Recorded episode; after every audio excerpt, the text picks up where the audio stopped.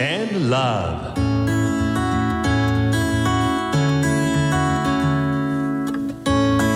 サウナをこよなく愛する私豊沢ひとみが素晴らしきサウナの世界をご紹介するコーナーラブサウナ。このコーナーではサウナの魅力豆知識そして各地のさまざまなサウナとその周辺のカルチャーまでゆるりとお届けします。今日はマッカリにある焚き火キャンプ場をご紹介します。このキャンプ場はキャンプ用品のレンタルがあるので手ぶらでキャンプをすることができますしさらには人気のグランピング施設もあるんです。そんな人気のキャンプ場につい最近サウナが新登場いたしました。こちらのサウナはコンテナ型のサウナです。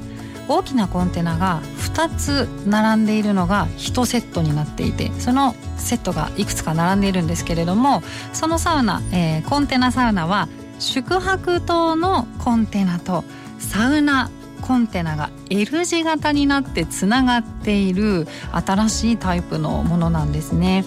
宿泊棟の中は内装が木になっていてもちろん宿泊できますからベッドや、えー、ソファーなどさまざまなものが置かれていてとても素敵でおしゃれな内装になってましたよ。そことつながっているサウナ中に入るとまずは目の前に大きな窓がドドーンと広がってます。なんとこの窓からは真正面に羊蹄山が見えているんです。本当に綺麗でした。私が行った日はもうこれ以上ないくらいお天気が良くって綺麗に羊蹄山見えてましたよ。本当にいい気分でした。さらにこのキャンプ場周りが白樺の森です。太陽に照らされた羊蹄山と白樺がサウナ室の窓から見えていました。サウナーは白樺を見るとときめきますよね。あビーヒタ作れるなとか白樺のアロマいいなとか考えちゃうと思うんですが、まあ、あるあるかなと。そんなことを考えながらサウナで汗をかきました。サウナはフィンランド製ハルビアの薪ストーブです。温度は私が入った時は80度くらいで温めてくれていましたが薪ストーブですから火力は入る方が好きなように調整することができます。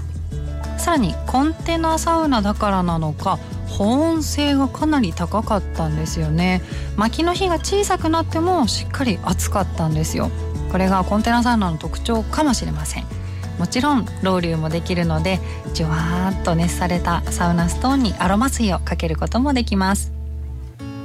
そしてサウナの後の水風呂は人が1人入ってちょうどいいくらいのサイズのバスタブが置いてくれています。こちらサウナのドアの目の前ですのでサウナ室出てからすぐ水風呂に入ることができますよ。このコンテナサウナまだできたばかりなので水風呂はこれから進化させていくとのことですよ。どんな水風呂になるんでしょうか。楽しみです。まっかりこのエリアといえば水が綺麗ですからね。水のいいところにはいい水風呂がある。いい水風呂のあるところにはいいサウナがあるということでこれからが楽しみなサウナ施設です。そしてサウナの後はバーベキューを楽しむことができます。ルスツのお肉屋さんと洞爺湖の農家さんと提携して新鮮な食材をいただけます。サウナに入って羊蹄山を眺めながらサウナ飯のバーベキューをする。本当に最高の場所でした。いろんな季節に訪れたいのでこれからは雪が降って雪ダイブもしに行きたいな。今年中にまた訪れたいサウナです。